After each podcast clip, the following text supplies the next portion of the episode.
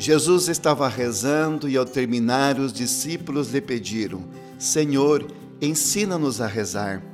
Então o Senhor Jesus lhes ensinou a oração do Pai Nosso. Como viver esse Evangelho no dia de hoje? Antes de mais nada, é preciso rezarmos essa divina oração todos os dias. Não posso dizer que conheço uma pessoa se não a ouço, se não converso com ela, pois relacionamentos sem diálogo não existem. O mesmo acontece entre nós e Deus. Não conheço a Deus se não rezo. Rezar é conversar com Deus de forma sincera e confiante. A oração não tem como primeiro objetivo resolver os nossos problemas. Por isso, experimente rezar o Pai Nosso como se você fosse o próprio Jesus rezando ao Pai.